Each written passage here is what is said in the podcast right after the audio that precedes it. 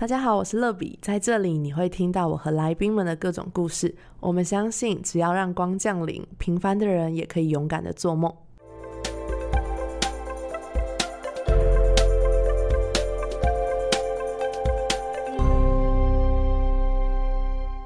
欢迎光临，我是乐比，这是第五十集，掌声鼓励，自己一定要给自己一个掌声。我觉得哇，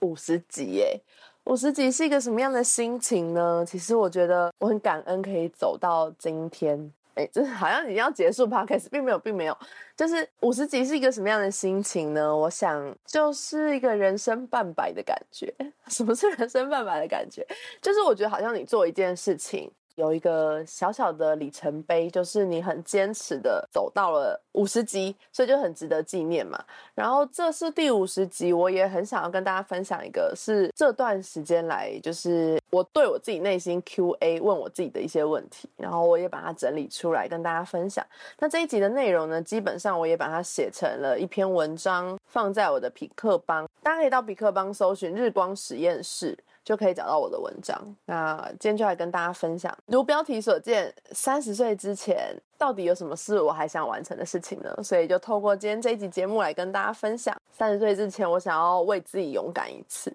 怎么说呢？我就会有这个想法，其实是小时候我其实没有想过有一天自己会三十岁。就是三十岁，感觉是一个很遥远、很遥远、很遥远，感觉要过好久好久才会经历到的，就是会变成一个大人。可是我们都经历过十八岁嘛，二十岁的生日，你都知道，就是一个很平凡的日子。因为成长不会是在一个瞬间突然长大，而是累积的一个改变的过程。可是我觉得，当那一天来临的时候，你还是会觉得这一切非常不可思议，就如同我现在是在二十九岁的倒数中，所以我还是会觉得说，哇，三十岁感觉是一个很需要仪式感的一个年龄。可能以前就会觉得三十岁听起来好像是应该是已经已婚，然后有车有房有稳定的工作啊。但是我觉得现在已经快要三十，然后面对这个三十岁的这些标签，其实是觉得有点压力，然后有点迷惘。虽然听我 podcast 或是追踪我 IG 的人都知道我是基督徒。所以，我真的很相信上帝在我每一个人的人生当中都有最好的安排。可是，不得不说，有时候还是会觉得自己好像没有察觉上帝在我生命当中的带领、脚步跟心意。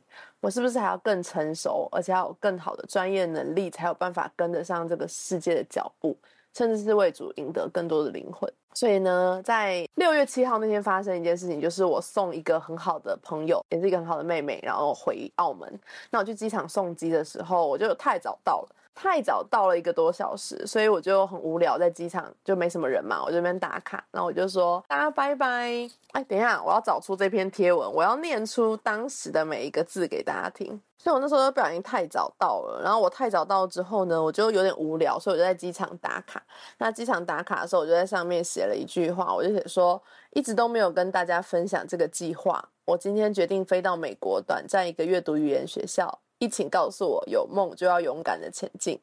然后当时就超级多朋友回复，因为我是 po 在我自己私人的账号，大概有六百多个好友。所以我就觉得天哪，怎么回事？比我生日还要多人回复。然后我就一直反思，哎，是不是大家其实都对于自己内心有憧憬，可是却没有勇气踏出去的一些事情，保持着很大的羡慕、兴奋、期待，甚至是看到别人完成，也会觉得哇，好像自己完成一样开心。所以我就问我自己内心，为什么会讲这句话？会不会是我也想做这件事情？对，所以我就开始整理自己。面对三十岁这件事情，其实我觉得我一直在跟自己的自我形象打架。我知道我自己在上帝的面前有很多的不足，很多的软弱，我真的需要神来掌权我的人生。所以去年的时候，我就设计了一份问卷，叫“朋友五十问”。然后这是一个 Google 表单，我就丢给我身旁的朋友，还有我社团大学学生，然后甚至我丢给一些比较好的网友来填写。那我就发现大家对我的人生评价就是人脉很广，很多才艺。那我内心其实是个问号，就是哦，真的吗？大家对我的印象是这样子哦。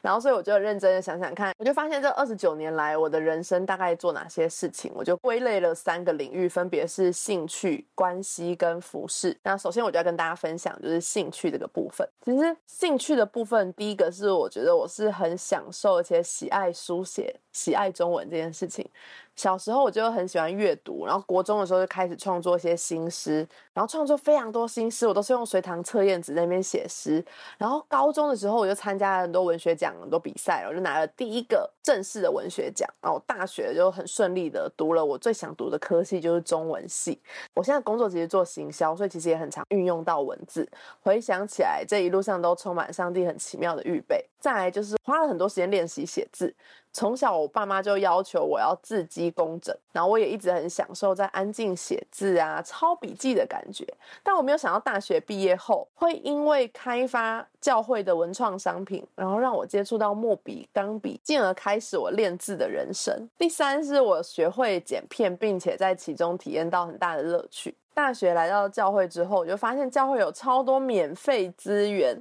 有很多的课程，然后这里人才济济，每个人都可以教你很多，就十八般武艺。所以我就在一次一次的活动当中学习参与我们教会每一周的 news 的拍摄啊、剪接，然后一投入，其实现在算一算也是六七年就这样过去了。拍片记录生活这件事情，就让我的生命当中留下很多的快乐，所以我是非常享受在这些兴趣里面。再来是关系，呃，在关系当中，我发现我是一个真诚而且很认真待人的人。对自己讲有点害羞，可是我是真的很认真的待我身旁的每一个朋友。我觉得人与人之间中间最可贵的就是真诚，所以这也是为什么我刚出社会的时候对社会很不习惯。是我觉得社会上面的人好多人都戴着面具，那个比例真的太高了，然后就觉得好难交到真心的朋友。但是我是一个非常喜欢交朋友的人。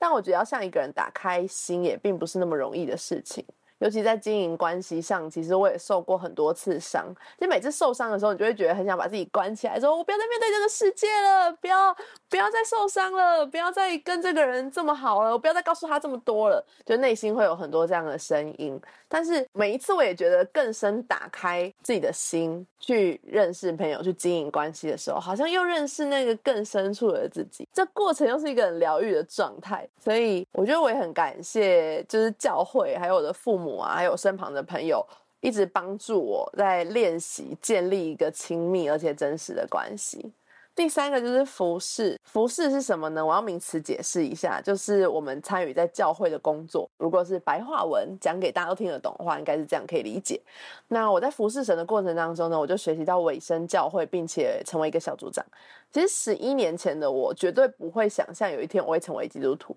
我会觉得基督徒很讨厌，所以我不会成为基督徒。但是我很感谢上帝的拣选，因着救恩信仰，然后让我能够活出很独特、充满使命的人生。然后在信主的这十一年当中，我也参与了很多次教会的短期宣教，就是参与教会的短宣队。那参与教会短宣队的原因跟过程，我其实可以花很多篇幅来写这个故事。所以我简单来说，我每次参与教会的海外宣教活动，都让我觉得我我更认识神然后，我更深的被神的爱得着，而且我相信神呼召我要成为宣教。是，但不只是地理位置上的宣教室，我不一定要去海外，而是真实在心灵与行动上，甚至是创作媒体上的宣教室，能够分享上帝的爱，可以分享好消息的宣教室。最后呢，就是我觉得有持续的认识自己，在我还没有拥有信仰之前，我常常觉得认识自己就是一个哲学题目。但是呢，我就是过，我不需要那么认识自己，我只要过社会觉得我应该要过的生活就好了。但认识神之后呢，我就发现每一个人的记忆、童年对于一个人的健康跟全人发展的影响是非常的深远的，所以我必须要去面对、去饶恕，而且经历生命当中的得胜。整理完了之后呢，我就发现自己其实是有努力的，然后就会对自己的自我形象其实更多的肯定。然后我也问我自己，面对三十岁之前，我有什么是我想做但是还没有完成的？然后我就整理了几个点。就是很实际哦，有四个四个大点。第一个是我想要拥有更高收入、稳定的工作。其实听起来有点功利，对不对？就是我自己也觉得说，我怎么会第一个写这个？可是因为我自己从毕业以来，我一直做的工作都是属于薪水没有到太高，可是有比较多自由时间可以让我去管理我自己生活的工作。对，但是有时候就是当你生活压力很大，或是遇到家里有一些需要帮忙，或是呃身旁有一些需要给予。在教会想要更多付出啊，更多奉献，看到组员有一些需要帮助的时候，你就会很气自己，说为什么我连照顾好自己的能力都没有？然后有时候还要等别人来救济我啊，或者别人来帮助我啊，别人给予，所以就是觉得自己也很期待自己可以有更好的收入、更好的生活的品质，甚至是可以帮助更多的人。再来第二个是出国交换，大学时候其实本来是有机会可以到大陆去交换，但是因为那时候考量家里的经济状况跟教会的服饰，所以我就放弃这个机会。但是快要三十岁，我就常常在安静，然后在安静的时候，内心就常常会有一个声音，就是我很想走出去看这个世界，这个感受就越来越强烈。加上我自己对于跨族群、跨文化就超级超级有热情，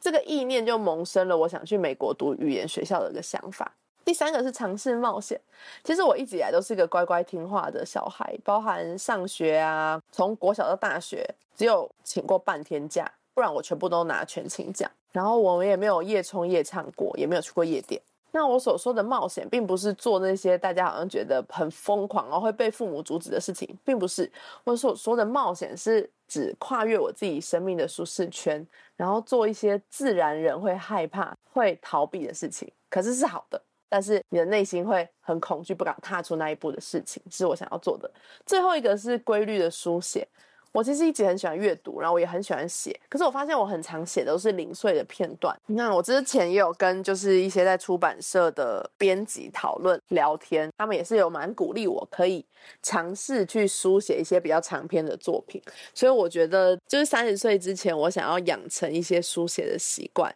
希望可以透过书写锻炼自己的自律、意志力跟专注。以上是我归纳出三十岁之前我可能有做了跟想做的事情。那我要付出什么样实际的行动呢？就在二十九岁的时候，我就向我工作四年多的公司提出了辞呈。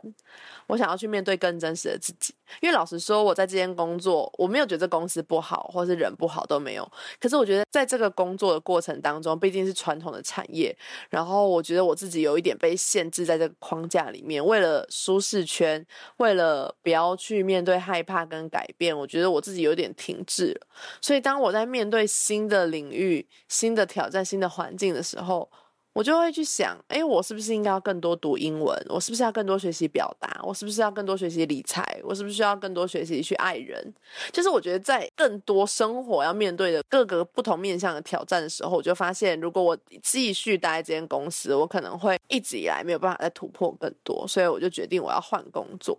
那我也期待自己的未来可以更多有对这个社会有感受性的，然后有感动的心灵跟眼睛，我可以更多看见这个世界的温柔和广阔。我也需要天天回到我生命当中最初的呼召跟使命，领受从天上来的能力，有信心的来服侍，不要只是空想，要开始认真的执行，而且全心的投入。而且我需要更多的毅力，需要勇敢，而且我需要一颗火热的心。我很害怕，我在长大一点之后，我就会有更多的包袱跟踌躇。三十岁之前，我想带着使命，勇敢的跨出我的舒适圈。于是，故事就这样开始了。那一天，就是在六月七号那天，当我抛出这个事情，然后得到这么多回馈，然后我一直问我自己，问我自己好多问题之后，我就告诉我自己说：“OK，我要开始行动。”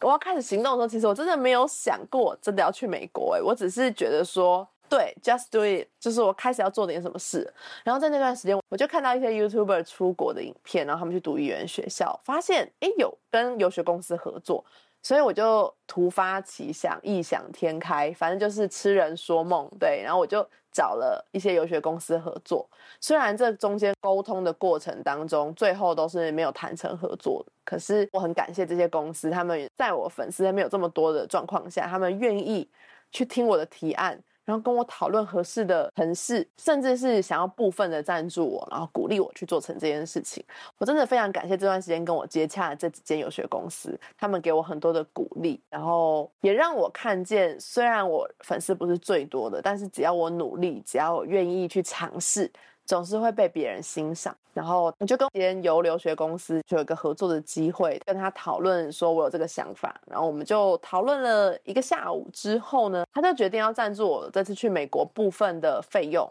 然后我就也自己出了一些费用，还有机票啊等等的，然后就决定要飞去美国。我超级感谢神的是这段时间我其实就一直祷告，我就跟神祷告说我要四个印证，第一个印证是我要找到有人愿意赞助我，愿意欣赏我的创作。第二个就是我的父母同意，第三个就是我的牧师要同意，第四个是我的老板要同意。我觉得很奇妙，是我跟上帝祷告这四个印证，结果每一个都是一次 OK，然后就很顺利的顺理成章嘛，反正谈好了就要去啊，所以我就开始安排语言学校的一些流程，然后我拿到了通知信，然后买了机票，我办了 ESTA。然后这个过程当中，就我一开始其实是很冲哦，就在六月到七月多的时候，我是超级冲，就觉得我要争取，然后我要祷告，然后我要勇敢。可是我真的买机票完的那一刻，我其实很害怕，因为我人生从来没有一个人出国的经验，甚至我没有一个人去外面旅游，或是一个人在外面住过的经验，就是每一次都是有跟朋友或是有跟家人一起，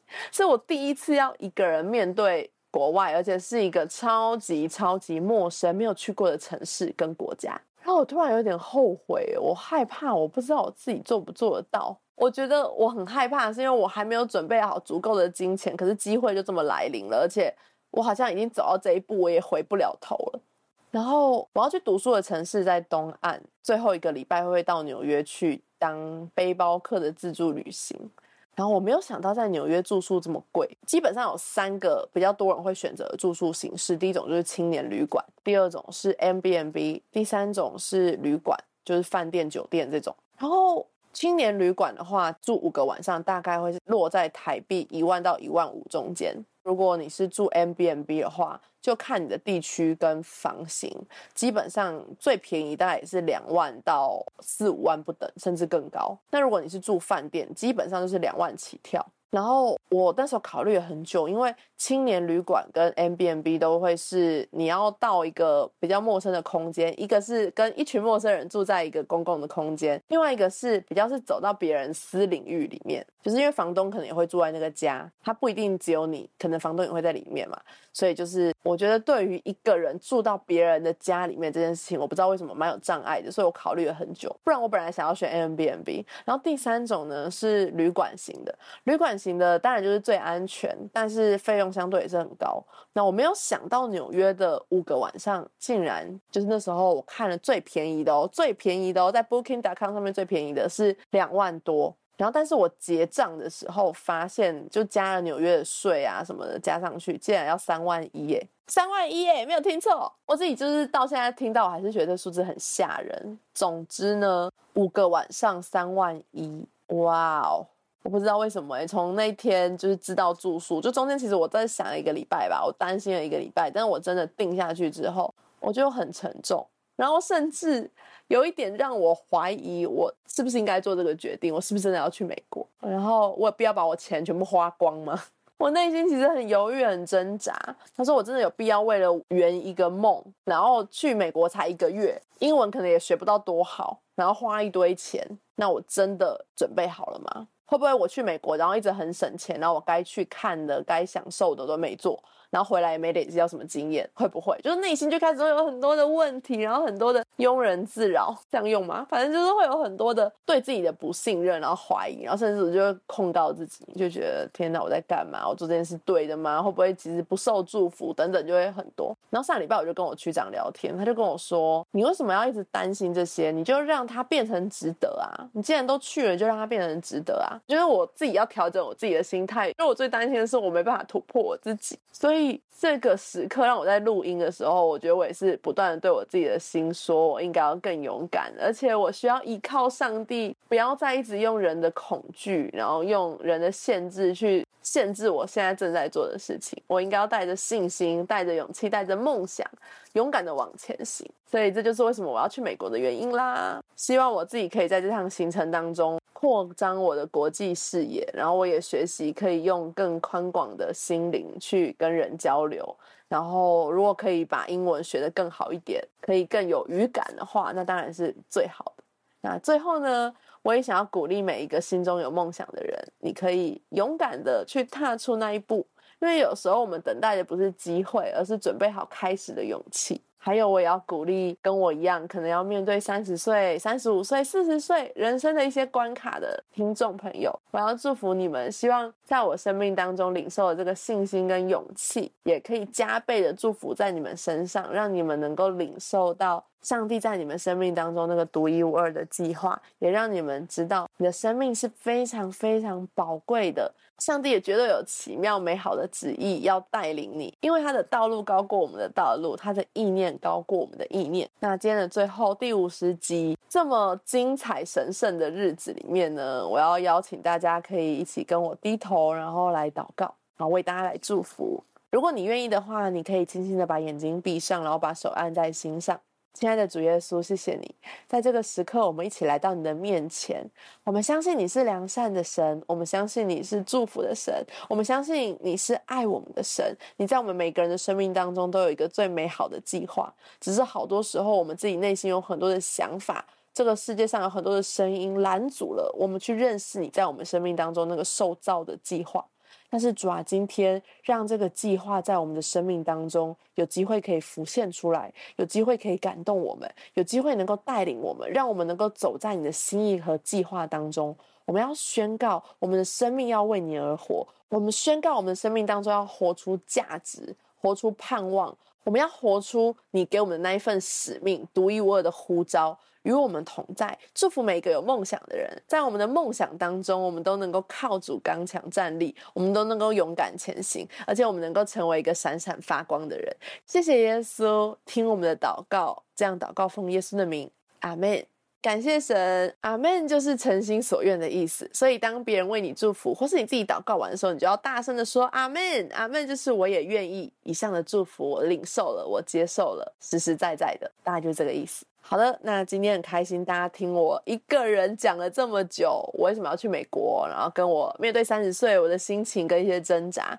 那我想邀请大家有机会的话，可以到皮克邦的日光实验室，帮我点阅一下我的文章，然后跟我一起成长。那今天的最后呢，我其实很少在 podcast 上面讲抖内的事情，但是。我想要邀请大家，如果你听到这一集，你也想给我一些鼓励，跟你知道我只是为了去美国用尽了一切。如果你觉得我的创作跟我的勇气可能有一点点鼓励到你，祝福到你，甚至是没有祝福到、没有鼓励到，但你就是单纯想为我加油的话，我想要邀请你，可以滑到下面的资讯栏，有一个。赞助我喝一杯咖啡的链接，那点下去之后呢，有很多付款方式，然后有各个不同的金额，你可以点下去赞助我一杯咖啡，让我在创作上更有勇气、更有信心。那五十集有点舍不得，就在这里跟大家说拜拜，但希望大家可以一直听下去。虽然我今年。更新的比较少，基本上每个月都只有一集节目，但是我会努力再多创作一些内容，然后让大家可以听到很精彩的节目。